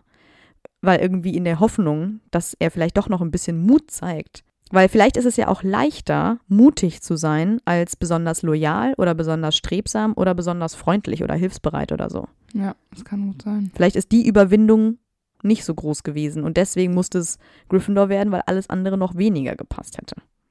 Ja, oder weil er halt mit P ist und am, da musste noch einer in den Schlafsaal der Jungs von Gryffindor. Ja. Ja, die anderen waren schon voll. Nee, aber bei, da gehe ich total mit. Peter Pettigrew und Gryffindor, das macht gar keinen Sinn. Ich finde auch, dass der überhaupt diesen Gryffindor-Vibe einfach gar nicht hat. Null. Weißt du, manchmal guckst du dir so Gryffindors an, denkst dir so, ja klar, ein klassischer Gryffindor. Und bei Pe Peter Pettigrew, äh, da siehst du eigentlich aber fast gar nicht. Nee, deswegen, der passt halt in kein Haus, finde Nee, ich. genau, bis auf halt diesen, diesen, weil er halt ja auch irgendwie am Ende auf der dunklen Seite steht, dunkle Magie wird in Slytherin. Er favorisiert das ein bisschen, viel gesagt, weil ich glaube, die wenigsten Slytherins haben tatsächlich ein krasses Interesse an dunkler Magie, aber er wendet sich ja der dunklen Magie zu. Und wenn, ja, ich weiß nicht, ist ja irgendwie auch. Ja. Es ist so. Es ist weil- schwierig. Es ist auch irgendwie so ein bisschen schwierig, weil es häufig dann direkt mit Klischees so einhergeht. Ja. Ne? Also ich kann verstehen, dass der Hut da auch äh, wirklich ähm, Schwierigkeiten hatte, Peter einzuteilen. Er hätte Peter auch einfach der Schule sofort verweisen Ja, können, sagen können, nee, du passt hier nicht rein, tschüss. Für dich haben Geh. wir hier keine Verwendung. Ja, genau. Vielleicht hatte er auch eben deswegen die Hoffnung, wenn er ihn nach Gryffindor steckt, dass aus ihm noch irgendwie was Gutes werden könnte mit dem richtigen Ja. Einfluss. Ist Ja. leider trotzdem schief gegangen. Naja. Vielleicht, ja.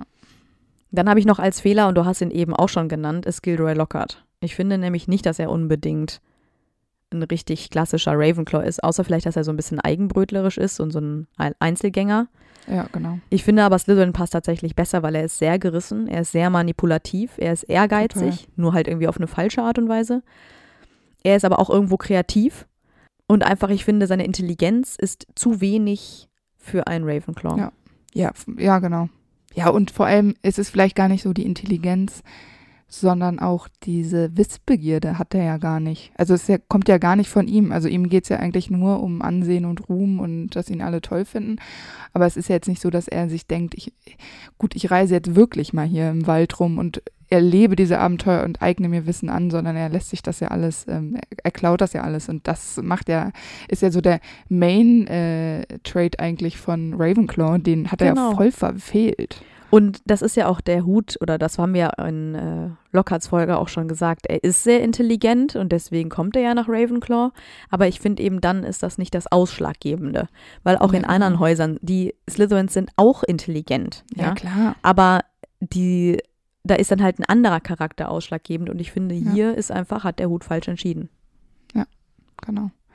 Für mich ist noch ein äh, anderer Fehler Percy Weasley. Ah, den habe ich auch bei fragwürdig. Ja, cool. Der hat ja auch vom Charakter her, finde ich, dass er da auch gut nach Slytherin passt. Mhm. Er stellt sich ja auch so ein sehr herausforderndes, ehrgeiziges Ziel, jüngster Zaubereiminister aller Zeiten zu werden. Und für ihn steht ja auch eigentlich immer er und seine Karriere an erster Stelle. Ein bisschen narzisstisch, egoistisch. Und er ist ja auch nicht so, also so loyal seiner Familie gegenüber, also er wendet ihnen ja den Rücken zu. Dafür aber dem Ministerium. Er ist dem Ministerium sehr loyal gegenüber. Ja, genau, aber der, also seine Loyalität wechselt eben und ist nicht unbedingt in seinen Ursprüngen da verankert. Und deshalb ist er so ganz anders als seine restlichen Familienmitglieder. Und deshalb fände ich es jetzt nicht merkwürdig, Nee, würde ein Percy Weasley plötzlich ein Slytherin sein, währenddessen alle seine anderen Brüder und äh, seine Schwester in Gryffindor gewesen sind, weil ist das, ist es so auffällig? Ich finde nicht, weil ich, er ist doch sowieso schon Außenseiter bei den Ja. Weasleys. Das würde doch gar nicht auffallen, wenn er ein Slytherin wäre und da seine Kompetenzen anders benutzen könnte. Aber ich denke auch gar nicht, dass er so der große Außenseiter in seiner Familie wäre, weil ich mir auch überlegt habe, dass Fred und George auch gute Slytherins sein könnten.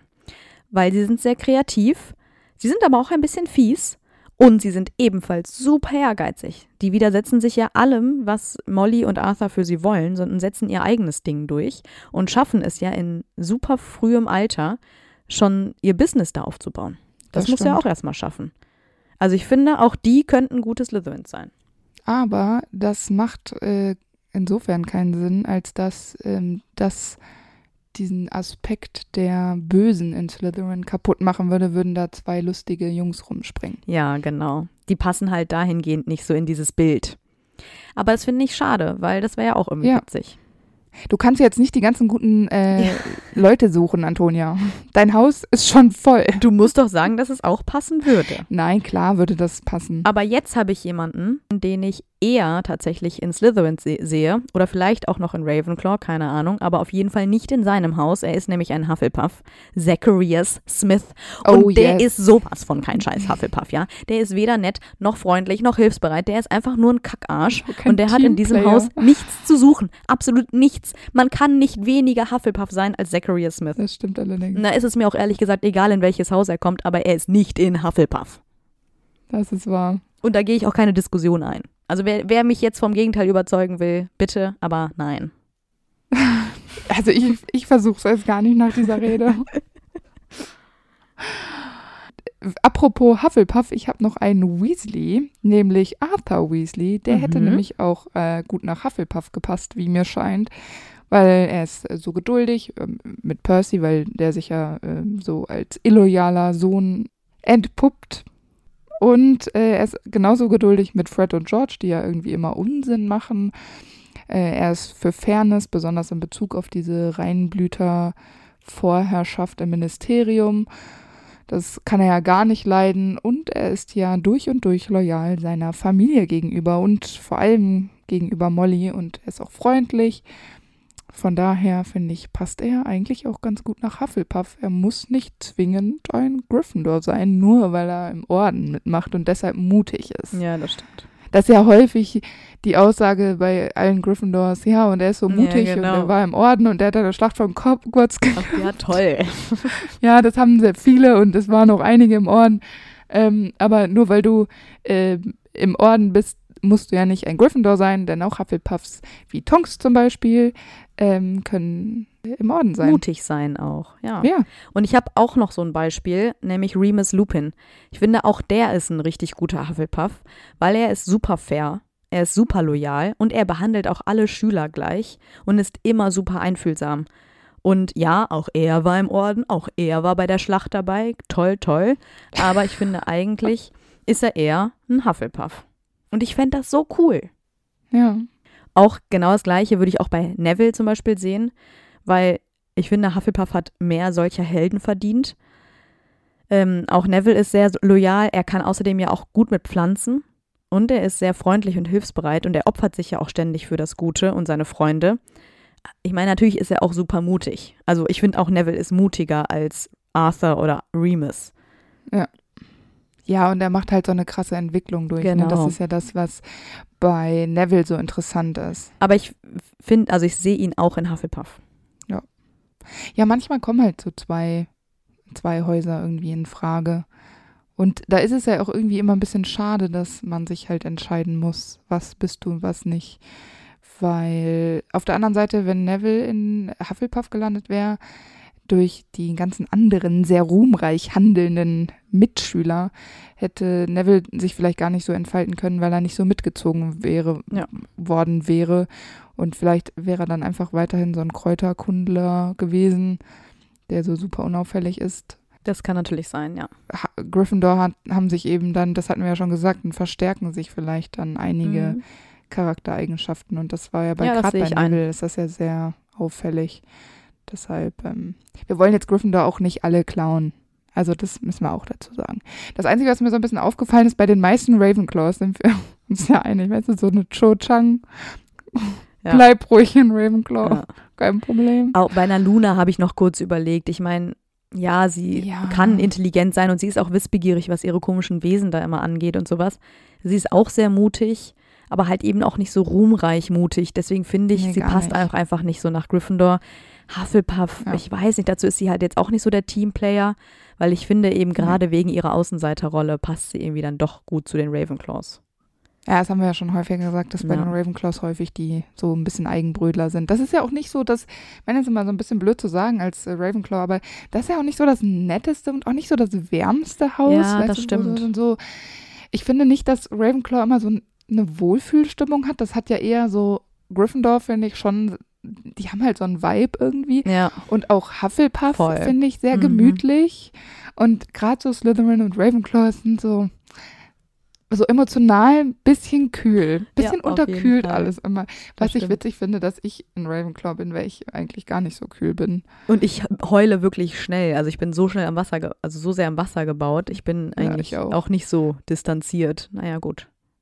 Wie gesagt, es passen ja auch mal mehrere Eigenschaften auf verschiedene ja, Häuser. genau. Da muss ich mal überlegen, in welches Haus ich dich sonst noch stecken würde. Wahrscheinlich Ravenclaw. Ja, ich wollte gerade sagen, ich, ich so, hm, also, also Gryffindor bin ich nicht. Aber ich sehe mich echt nicht bei Slytherin. Das ist, glaube ich, nicht so meins. Oh, ich sehe mich, ich sehe mich aber eigentlich auch nicht bei Gryffindor. Ich finde dieses äh, hier bin ich und guck mal, was ich alles Tolles gemacht habe, das ist, finde ich, ganz, ganz blöd.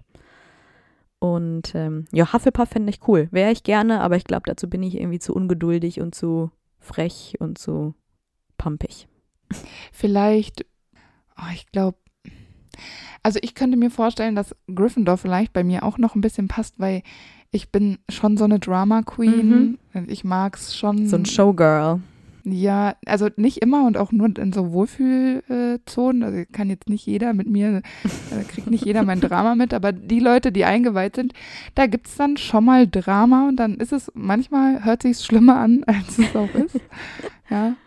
Äh, das sehe ich schon, da, also das sehe ich schon am ehesten bei Gryffindor, Mhm. würde ich sagen. Ja. Also es ist nicht so ein Hufflepuff-Ding, die sind ja schon immer auch bescheiden und so, ne? Und besonnen und, so. Slytherin, weiß ich nicht. Nee, bei, Nee, sehe ich irgendwie auch nicht so bei ich, dir. Bin ich nicht so. Also wenn, dann wäre ich wahrscheinlich, wenn man sich entscheiden müsste zwischen Gryffindor und Ravenclaw. Aber der Hut äh, hat sich ja bereits vor Jahren entschieden, dass ich ein Ravenclaw bin. Wie der Rest meiner Familie übrigens auch. Wir haben da so eine Tradition, außer ja mein. Vater, der ist Hufflepuff. Ja, mein Papa ist auch Hufflepuff und mein, meine Mama Gryffindor, glaube ich. Und falls es noch irgendwen interessiert, Marius ist ein Hufflepuff, bevor alle fragen.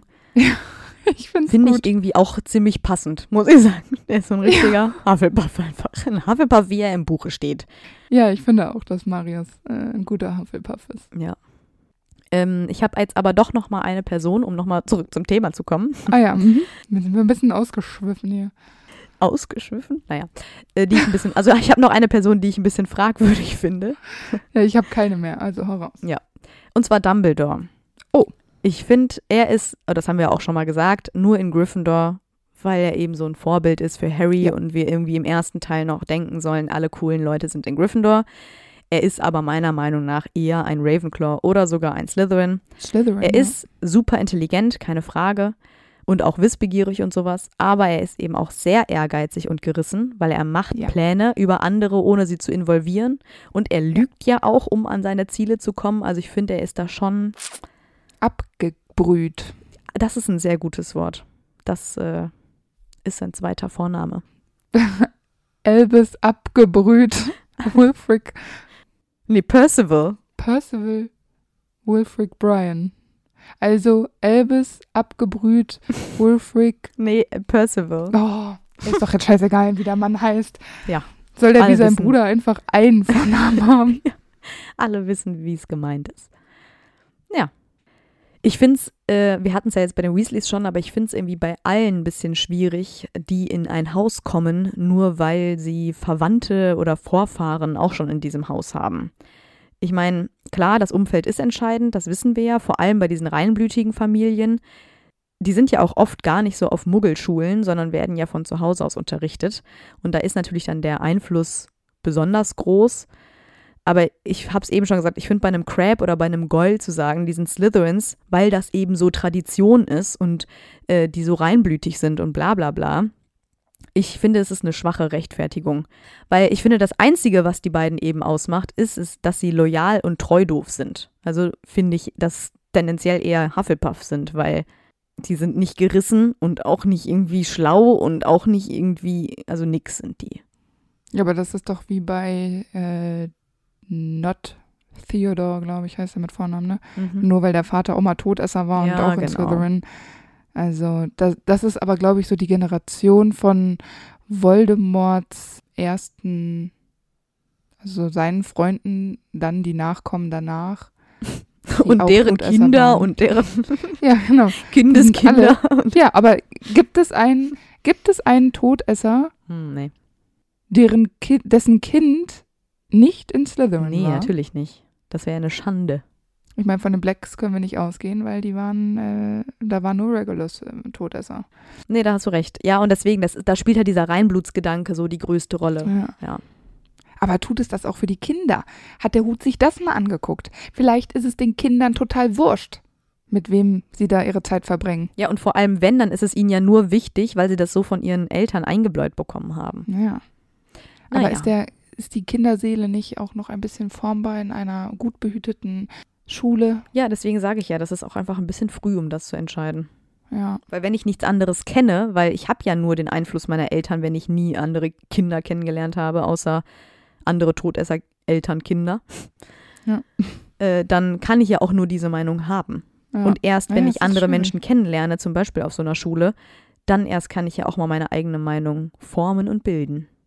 Also würden wir sagen, wir ähm, revolutionieren Hogwarts und schaffen den Hut ab. Ich würde sagen, du bist eine gute, du bist eine gute Schulleiterin. Du machst das immer Oh, alles. Was? Und ich bin der Hut und schreibe die Lieder. Okay. Aber ich möchte dann. Was? Das ist mir zu viel Verantwortung. Ich sehe das bei dir. Tust du das? Ja, ja du gespannt. bist- hast du Führungsqualitäten. Vielleicht bist du Ja. doch eine Slytherin. Aber sie sagen mir immer, dass ich zu streng bin in solchen Situationen. Ja, das ist okay. Wir brauchen auch mal einen strengen Schulleiter und nicht so ein. Mhm. Der verbotene Wald ist verboten, aber ihr sollt alle in den verbotenen Wald, wenn ihr Nachsitzen habt. Das braucht kein Mensch.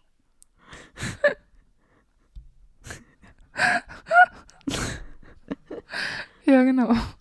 Ja, äh, das würde mir natürlich nicht passieren. Nee, eben, deswegen. Also, I vote for Amber as Principal. Okay. Ich werde demnächst meine Kampagne starten. Gut. Schön, dass man Schulleiter Wunderbar. neuerdings wählen kann. Aber ist vielleicht gar nicht so verkehrt. Finde ich auch. Also, auch, auch da haben wir wieder gute Ideen. Also, wir werden wohl nochmal ähm, noch mal eine Sonderfolge machen müssen, über wie wir uns Hogwarts im Idealfall vorstellen, Ja. pädagogisch wertvoll. Für Sicher, Kinder alles bitte. angebracht. Sicher, genau, Sicherheit wird bei uns groß geschrieben dann. Also ein Basilisk äh, gibt es bei uns nicht in den äh, Rohren. Bei uns kann man sicher auf Toilette gehen. Wir versuchen auch nicht äh, den Stein der Weisen in Hogwarts unterzubringen, sondern ihn einfach woanders Ja. hinzulegen, sodass, falls jemand Trolle freilässt oder ähnliches, eben ähm, kein Schüler zu Schaden kommt. Das finde ich gut. Wir stoßen auch niemanden vom Astronomieturm. Mal gucken. Außer der nervt. Ja. Da, da spricht der Slytherin in mir. Aber um noch einmal aufs Thema zurückzukommen, ich äh, wollte nämlich noch mal allen empfehlen, bei Pottermore oder Wizarding World heißt es ja jetzt, äh, die Einteilung zu machen. Da kann man sich nämlich in ein Haus einteilen lassen. Und das ist zwar auf Englisch, also da muss man schon ein bisschen Expertise haben. Ja, man kann auch Google-Übersetzer machen. Ja, das stimmt. Ist ein bisschen aufwendiger, aber geht alles und ich finde die Einteilung da richtig cool, Ja. weil die Antworten nicht so super offensichtlich sind und Gar es gibt auch eigentlich. mehr Antworten als nur vier, weil sonst ist es immer so, wie siehst du dich selbst? Mutig, schlau, Ruhmreich. nett oder fies? So, und dann weißt du halt direkt, in welches Haus du kommst. Und da ist es halt viel, viel offener und das finde ich richtig cool. Und es ist am Ende wirklich immer eine Surprise, was du wirst. Und I love it. Also ich, also ich wusste, hätte das damals, das ist ja auch echt schon Jahre her, auch echt nicht damit gerechnet. dass es Ravenclaw wird. Also ich war echt überrascht. Und da kannst du ja auch den Patronus ähm, Ja, genau, dir, das ist auch cool. Ähm, das ist auch so ein Quiz. Und dann kannst du dir ja auch noch deinen Zauberstab bestimmen lassen. Deshalb Ja. wissen wir ja auch zufällig, was unsere Zauberstäbe sind. Ähm, ich habe es natürlich schon wieder vergessen. Zypressenholz war es, glaube ich, bei mir, was ein dramatisches Holz ist, um nochmal darauf zurückzukommen. das ist mega cool, Ja. das macht so Spaß. Und dann Das stimmt. denk, ich finde, das ist auch immer so der offizielle Test, wo du dann weißt, okay, genau. das bist du, weil dann hast du irgendwie bei quiz.de so einen Hogwarts-Test gemacht und der sagt dann zufälligerweise Gryffindor. Ja. Deshalb, ähm, ich mache gar keine Tests mehr. Nö, ich, Ich, auch nicht. Ich bin, ich bin jetzt in dem Haus und fertig aus. Das, was Genau. Wizarding World sagt, ist Gesetz. Und ähm, Was ich aber noch sagen wollte, kurz zu dem Patronus ist, da ist es schwierig mit Google-Übersetzer, weil da hast du nicht so viel Zeit. Da musst du dich relativ schnell entscheiden. Ah, ja, okay. Das ist immer so ein äh, Entweder-Oder-Ding. Da ist zum Beispiel, Dann muss man es mit jemandem machen, der gut Englisch Genau. kann, damit er schnell übersetzen kann. Aber, also ich finde es auch schade, dass sie das nicht auf Deutsch übersetzt haben, muss ich sagen. Aber es ist vielleicht auch vielleicht ein bisschen viel. Sie haben gar nichts auf Deutsch übersetzt bei Wizarding World. Eben, deswegen, ich finde es schade, dass die ganze Seite halt nur auf Englisch existiert. Aber gut. Dann kommen wir jetzt mal nach dem ganzen Schwadronieren hier äh, zu unserer Eulenpost. Kaffeeflamingo hat uns bei Insta geschrieben und zwar: Hallo ihr zwei, ich habe eine Frage für die Eulenpost. Wie bereitet ihr euch auf Folgen vor? Die Frage kam mir heute Morgen, als ich die Folge über Pavati Patil gehört habe. Sie kommt ja nicht so oft vor, aber dennoch in fast jedem Buch. Wie aufwendig ist die Recherche, speziell bei den Nebencharakteren? Vielleicht möchtet ihr ja mal davon erzählen. Viele liebe Grüße. Ja, danke für deine liebe Nachricht. Wir hatten das, glaube ich, schon mal in einem QA ungefähr grob beantwortet, aber ich glaube, das war noch zu einer Zeit, wo wir relativ große Charaktere hatten, wo wir eher Sachen weggelassen haben, als Ja, jeden Schluck Tee zu erwähnen, den die Person getrunken hat. äh, Im Moment machen wir es tatsächlich so, dass wir äh, Buch für Buch durchblättern und quasi ähm, nochmal alle Stellen nachlesen, wo die Person vorkommt, um einfach so viel Information wie möglich rauszuholen. Deswegen werden die Folgen ja auch immer länger. ja, genau. Und das dauert manchmal schon, weil man dann hin und her switchen muss und guckt. Dann hat man das Gefühl, man hat was vergessen und dann muss man noch ein paar Kapitel hin und her. Gerade die Quellenangaben ähm, bei den ganzen Harry Potter Wiki zum Beispiel, da ist gar nicht immer alles dabei. Da muss man dann schon nochmal selber nachlesen. Äh, und ich würde sagen, ich habe dieses Buch, also alle Bücher jetzt auch schon achtmal kreuz und quer gelesen. Also das geht immer so vor, hinten, vor, hinten. Besonders aufwendig sind natürlich die eine Buch, eine Folge Vorbereitungen, Ja. weil wir da wirklich das Buch Seite für Seite, gerade bei so Charakteren wie Harry, äh, der Ja. kommt ja auf jeder Seite einfach vor, äh, Genau. quasi nochmal lesen. Also ich überfliege wirklich jede Seite Genau, und äh, picke mir dann das raus, was ich erwähnenswert finde. Und das ist schon Genau. äh, sehr aufwendig, muss man sagen. Das dauert auch tatsächlich. Also dieses ein Buch, eine Folge dauert wirklich richtig lang, finde ich. Und auch das Aufnehmen dauert voll lang, weil wir unterschiedliche Sachen wichtig finden. Und dann Ja, ist immer ein, genau. oh nee, ich habe noch was davor und ah nee, Ja. das habe ich aber weggelassen und dann, hm, sollen wir Ja. das jetzt nehmen Oh, oder nicht? Also Wollen wir wir wir diskutieren. sagen? Ja, genau, wir diskutieren da irgendwie noch viel mehr dazwischen als bei anderen Charakteren. Ja, genau. Aber trotzdem finde ich, macht das immer Spaß. Ja. Ich freue mich auch, wenn wir das für einen anderen Charakter demnächst machen können. Ja, wen wünscht ihr euch denn als nächstes? Und die Nebencharaktere finde ich auch eigentlich immer ganz cool zu machen, weil man die äh, so nie auf dem Schirm hat. Genau, manchmal kommen da noch Sachen hervor, die man gar nicht denkt oder die man vergessen hat. Ja, genau. Und auch lustige Situationen, weil die halt nie eine Rolle gespielt haben. Und dann ist es ganz lustig. Ja. Ey, deshalb, äh, ich fand die Folge vorzubereiten von Kakarov tatsächlich ganz cool. Manchmal bin ich so ein bisschen genervt von manchen ähm, Charakteren, weil ich immer denke, boah, ey, entweder machen die nur langweilige Sachen und dann will man das ja jetzt auch nicht so langweilig runterrattern. Aber Kakarov zum Beispiel fand ich eigentlich ganz cool vorzubereiten, zumal man da nur ein Buch durcharbeiten musste. Das stimmt, das war sehr praktisch. Das fand Ähm, ich super. Wer mir jetzt hier gerade noch einfällt, ist Dollarhoff. Den fand ich auch cool zum Vorbereiten. Stimmt, der hat Weil es war immer so, ach, dieser eine Todesser und die Namen kommen einem irgendwie immer bekannt vor, aber was Stimmt, genau ja. jetzt Dollarhoff gemacht hat, das ist einem irgendwie gar nicht so bewusst. Aber die Und, Folge ähm, von Dollarhoff auch hat cool. auch Spaß gemacht Ja, die aufzunehmen. finde ich das war, witzig. war eine coole Folge. Ja. Auf jeden Fall. Ja, und ich kann mich auch immer noch nicht an die Folge von Rita Kim Con erinnern. Und da weiß ich auch noch ganz genau, da habe ich kaum was im Buch nachgelesen. Ich glaube nur ein paar ihrer Artikel. Und das ärgert mich, genau wie bei Lockhart, weil ich glaube, die Folgen könnten noch hundertmal lustiger sein, hätten wir da Ja. wirklich nochmal die Situation wirklich rausgepickt. Genau. Ist wirklich das schade. haben wir am Anfang noch nicht gemacht. Das, deshalb, da merkt man einfach, dass wir uns auch irgendwie entwickelt haben, weil Mhm. am Anfang habe ich auch echt wenig die Bücher zur Hand genommen, höchstens mal um ein Zitat zu suchen. Und äh, weiß ich nicht, seit, also schon seit einem Jahr oder so, lese ich aber eigentlich fast immer alles nach, weil ich dann auch lesen will. Ich will dann das lesen, wie es war, Ja. um dann, wenn es witzig war, auch echt zu lachen und nicht nur, ich glaube, das war witzig, sondern das, der hat da so Ja. was Blödes gesagt. Der zuckt so mit dem Auge, das war voll bescheuert. Ja, weißt genau. ja, ne? ich Also, glaube, das fing bei dir an mit Peeves, mit dem Korken, Oh, der Korken war so lustig. weil das war wirklich lustig. Das war wirklich lustig. Und das erste Mal, dass ich super krass nachgelesen habe, war bei mir bei Snape, glaube ich. Da habe ich auch das Buch oder jedes Buch Seite für Seite schon durchgeblättert. Ah, Es macht aber eigentlich auch Sinn. Also manche Ja. Charaktere, denke ich mir, könnten ein Revival gebrauchen. Ja, deswegen freue ich mich auch voll, dass wir jetzt nochmal diese großen Charaktere nochmal machen. Weil Barty Crouch Jr. zum Beispiel würde ich auch gern nochmal aufnehmen, weil du, äh, zum einen, weil du im Klo ja, saßt, da, da sitze ich, habe ich wieder so ein Badezimmer. zum halt. anderen? könnte man nochmal richtig ragen. Okay. Naja, ich hoffe, äh, wir haben deine Fragen ähm, umfassend beantwortet und du bist jetzt ein wenig schlauer. Und wenn ihr auch mal Teil der Eulenpost sein wollt, dürft ihr uns das gerne auf allen möglichen Plattformen wie YouTube, Insta oder auch Apple Podcasts schreiben und dann schauen wir, wie es äh, passt.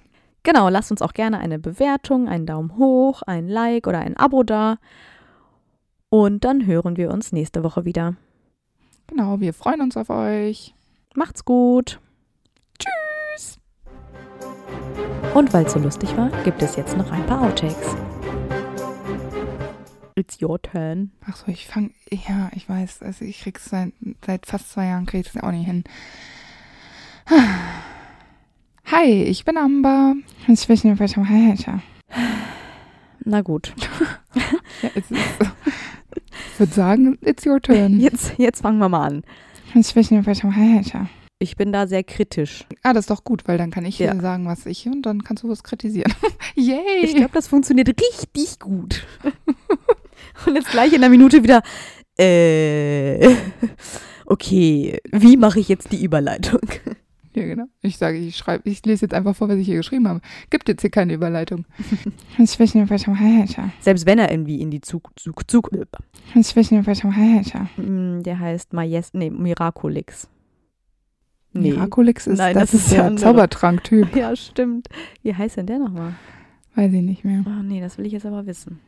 Das habe ich früher immer, ich habe die Comics immer gelesen. Ich auch. Das fand ich auch richtig cool. Äh, Melodix oder so müsste der auch heißen. Das stimmt, das ergeben. passt.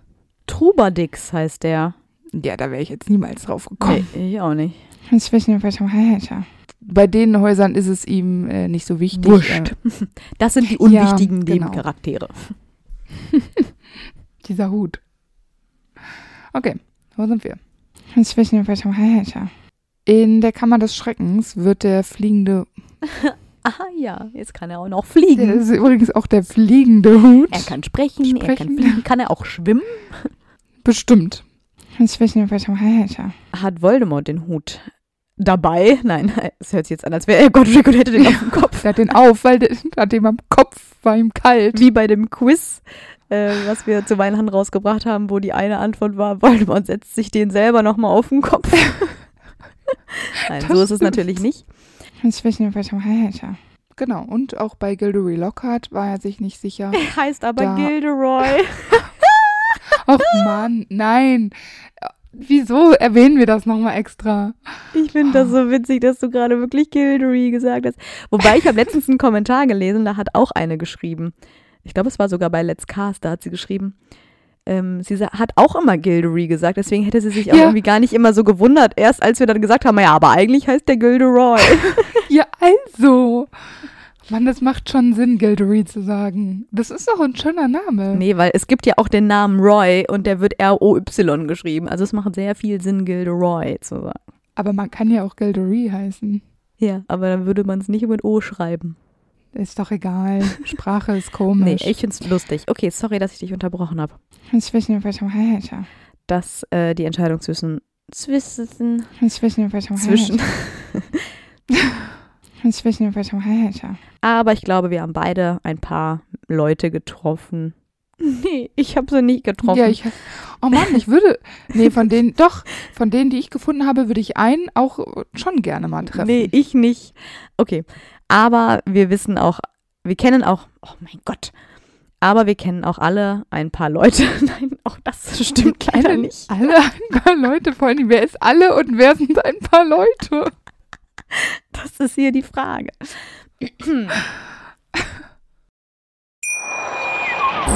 Schatz, ich bin neu verliebt. Was?